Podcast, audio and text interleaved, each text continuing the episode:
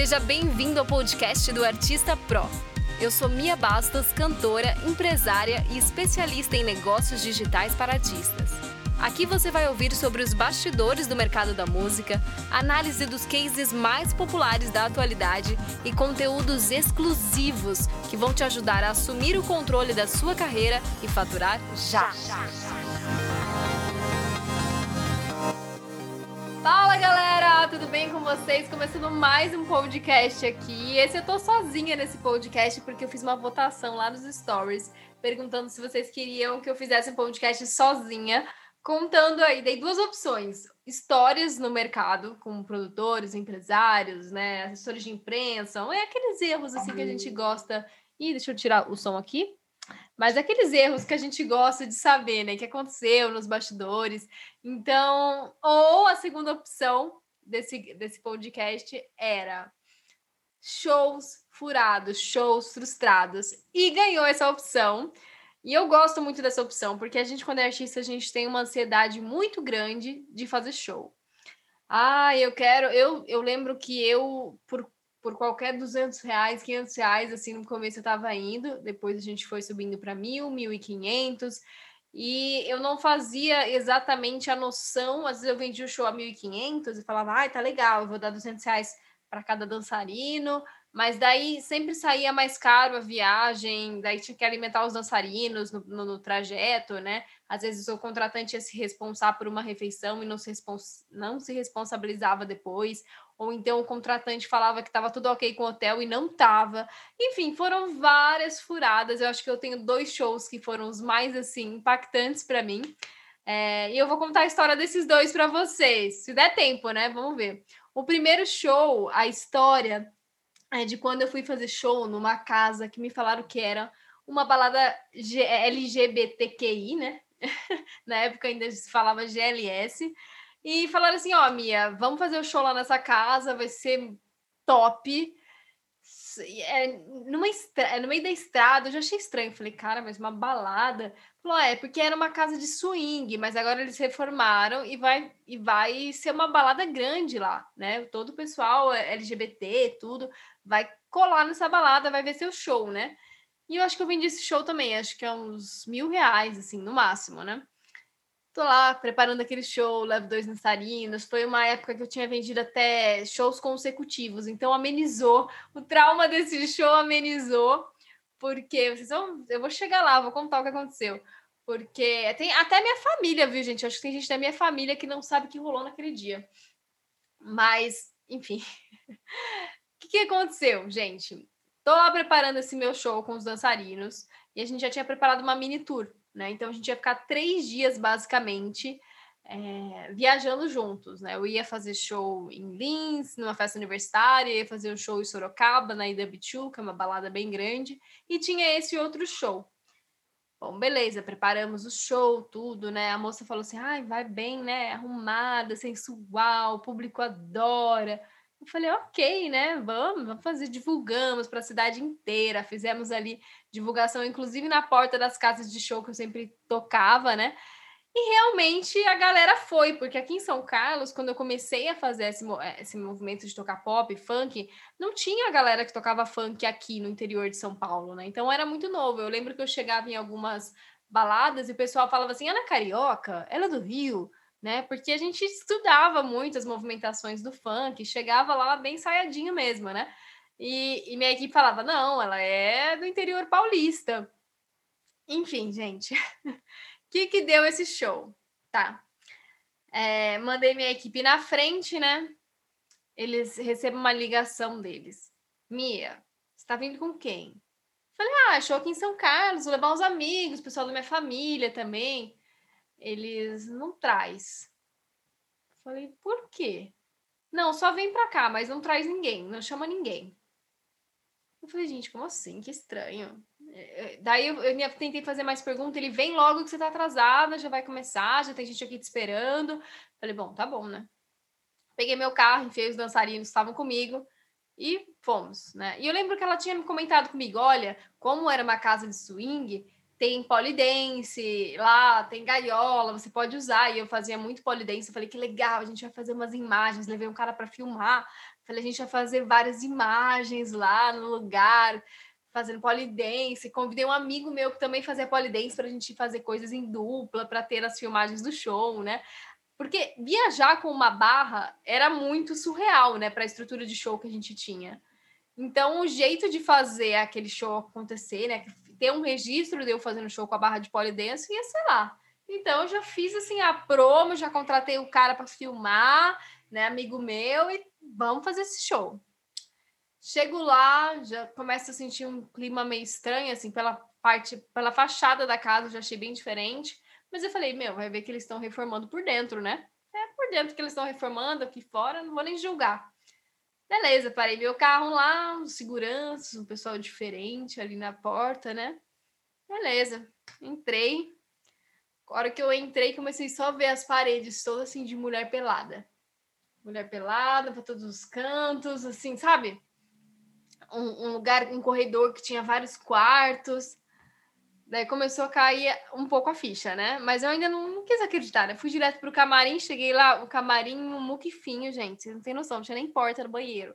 Então, se alguém quisesse fazer xixi, ia ter que fazer xixi de porta aberta. E não foi a primeira vez que isso aconteceu, né? Mas eu e a minha equipe ali já, já era família, tava tudo ok. Bom, eles deixaram até umas frutinhas pra gente, assim, pra tentar receber a gente melhor. A hora que eu entro no camarim, eu falo, eu falo assim: o que, que é esse lugar? Eles falaram, Mia, esse lugar é o puteiro. E ele continua funcionando como puteiro. e tem uma galera se pegando que você vai ver aí, você vai ver a galera saindo, indo para os quartos. Só que assim, eles, a gente ainda não pegou o pagamento, né? E eles não vão pagar a gente se você não subir no palco. E os dançarinos já seguraram a data para você, eles querem receber. Então é ou você banca todo mundo que está aqui, produção, os dançarinos, por mais que eles fossem meus amigos, né? O pessoal da dança, né? Imagina, precisaria receber, tinha, tinham realmente ensaiado comigo e tudo mais. Eu falei, gente, não tenho condição de, de bancar esse show sem receber. Porque eu vendia cravado, sabe? Eu não vendia com uma folga. Eu vendia assim, sei lá, é, o show a 800 reais e realmente meu custo era 600, entendeu? Para subir era 200 reais para mim. E, e, nesse, e nessa conta, eu não colocava que a metade que eles me pagavam antes do show, que geralmente o show é 800 reais, você vende é, 50% antes, 50% depois, né? E esses 50% que eu recebi antecipado não pagava ainda o meu custo, né? Então, por mais que eu tivesse recebido uma parte, ainda assim não pagava. Eu falei, gente, a gente vai ter que fazer o show então, vai fazer o quê, né? Já tem... E tinha audiência minha, eu não sei como, foi um monte de fãs que me. Tinha um bar aqui em São Carlos que chamava Gig. E nesse bar, gente, quando eu tocava, ficava uma, uma filona, assim, sabe? Noite pop. O pessoal adorava. E essa galera foi para lá. Foi para lá me ver. Falei, gente, essa galera pegou o carro, veio aqui no meio da estrada, nesse meio de nada. Eles vieram me ver. Entendeu? Eu falei, eu vou fazer o show para eles. Meu, meu professor da faculdade de cinema tava lá, enfim, gente, aquela coisa, né? Eu não sabia se eu ficava com vergonha, se realmente vestia o, o chapéu. Eu falava assim, ah, meu, se joga, tem polidense aqui, tem todo. E realmente baixou a Hustler em mim, da, sabe aquelas, a personagem dos filme, do filme A Golpista? Ela baixou em mim e eu fiz esse show e vendo a galera indo para os quartos, vendo a galera se pegando. E eu lembro da minha mãe tá ligando no, no meio do. Ai, não quer. A gente tava pensando em ir ver o show. Eu falava: não, não vem, vai ser rápido, a gente vai fazer só o pocket, já tô voltando. Mas é porque a gente não queria que eles chegassem lá. Você imagina meu pai chegando lá e vendo que eu estava tocando, cantando num puteiro, né? Mas esse era o desespero que a gente sentia, que eu sentia como artista, de já começar a monetizar, de já começar a ver o trabalho rodando, né? E realmente, apesar de toda a experiência meio frustrante desses shows, foi através desses shows pequenos e que, que foram me preparando, assim, me preparando tanto nos bastidores tanto como artista. Então lá eu entendia como eu ia organizar uma equipe, como é que eu ia comunicar com os meus dançarinos, produtores, o que, que tinha que estar organizado, quanto que gastava, planilha de custo, tudo isso eu aprendi é, sofrendo realmente, né? Então, hoje em dia, você não precisa aprender dessa maneira, e ainda mais com as redes sociais, que todo mundo tem um celular, já posta, né? Na época não tinha tanto esse negócio de stories, nada, né? Então, se você fizesse uma besteira ali no palco, meio que ficava entre as pessoas que estavam ali, né? Não tinha esse hábito tanto de postar com tanta facilidade, né? Hoje em dia, você não tem mais esse timing de se preparar no palco. Por isso que é tão importante o artista estar tá já com esse processo já em andamento, mais acelerado. Um processo como a mentoria, os cursos, realmente estudar o mercado, ele te poupa desse processo, sabe? Porque às vezes a gente se. Eu me colocava em situações como essa, que a gente dava risada, né? Mas outras vezes eu me colocava em situações realmente perigosas por falha de gestão, falha de saber para quem que eu estava vendendo, é, falha de entender a negociação certa. E essa é a segunda história que eu vou contar para vocês, que é a história de quando eu fui fazer um show. Eu acho que eu não vou falar a cidade para não dar nenhum BO para mim aqui, né? Mas enfim, fui fazer o show numa cidade que era basicamente umas quatro horas, três ou quatro horas aqui de São Carlos. E nessa época, eu mesma ia dirigindo, dirigindo o carro para o show ou o meu produtor, tá? Bom, já começou aí, né? Meu produtor estava cansado, meio se sentindo mal nesse dia. Beleza, mas ele foi dirigindo. Chegamos lá, todos animados. Ai, vamos comer antes, né? Vamos lá no jantar, né? Vamos jantar antes. Fui lá, eu paguei para a equipe inteira jantar, todo mundo. Não tinha recebido ainda, porque a pessoa falava assim: ai, Mia, recebe tudo aqui, né? E eu, às vezes, com medo de pressionar e perder o show, eu falava: ai, tá bom. Imagina que depois eu já não fazia mais isso, né? Mas eu ficava com tanto medo de perder aquela data, de, de perder aquele show, não fazer aquela agenda dos sonhos, que tem um monte de, de data lotada, que eu falava, vai, tá bom, eu vou, né? Não me valorizava nada, né? Resumindo. E, bom, e também não averiguava, não conferia se a casa era uma casa boa, né, de funk, vendia muitas coisas, via o evento no Facebook e resolvia oferecer para o contratante, vender, enfim, gente, foi realmente aprendendo na base da porrada de muitos erros custou muita energia, custou dinheiro, tá? E quase, quase custou mais caro ainda aí nessa história. Beleza, fomos jantar, paguei para todo mundo. Vamos para casa de, da balada lá, para casa de show, que já tá chegando no horário. Tá. Cheguei lá. É um ambiente muito estranho. Tipo, uma galera muito diferente do público que eu costumava trabalhar, né? Mesmo fazendo pop funk, não tinha nada a ver. Tá, ok. Falei, não, para mim, público é público. Não vou julgar. Eles, era uma festa, eles tinham feito até copos com o meu nome, com o nome do outro MC que ia vir antes, tudo. Era uma balada grande. Bom. Mandei mais uma vez meus produtores na frente, foi um produtor e um bailarino meu. É, e eles começaram a falar assim: ah, porque tá com pouca gente, a gente quer que elas atrasem um pouco o show, né? Beleza, normal, acontece, sabe? Ah, o outro vai entrar antes, vai entrar depois. Quando você toca com perto de outros MCs ou quando tem várias bandas se apresentando, geralmente tem que respeitar os horários e você respeita mais o horário do maior, porque o maior ele tem que chegar, fazer aquele show de 30, 40 minutos e tem que se, se mover para outra cidade para fazer mais um outro show. Então, no caso lá, esse MC era maior que eu. Então ele tinha prioridade. Então a hora que ele chegasse com o carro dele, tudo ele ia tocar. Beleza. Então começou aí já, né? Já começou que a gente ia ter que ficar no carro, não tinha camarim pra gente. E daí ele falou assim: "Ó, oh, mas a gente já vai receber antecipado". Daí o cara levou ele para uma salinha. E o cara era um pequenininho assim, parecia um adolescente, uma criança. O cara que era o contratante. Mas quando ele levou o meu produtor na salinha, tinha tipo uns 10 caras armados, né? Então aí que eu entendi que eu tava numa casa de funk mesmo ali, né? Sei lá de onde que vinha o dinheiro que sustentava naquela casa, né? E era um evento de, de uma galera assim bem poderosa ali da, das tretas todas. E falaram assim, ó, a gente não vai pagar até ela subir no palco. E foi quando eles escutaram um tiro dentro da balada.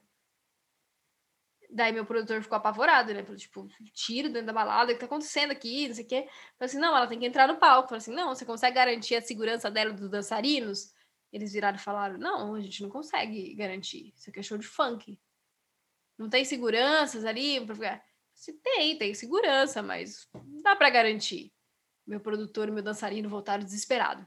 Mia, a gente não quer fazer esse show. Acabou de ter um tiroteio na, um tiroteio dentro da casa, um tiro dentro da casa. E isso eu do lado de fora, com as meninas da casa dançarina, só acompanhando a galera sair da casa de show. Só vendo o povo assim esvaziando.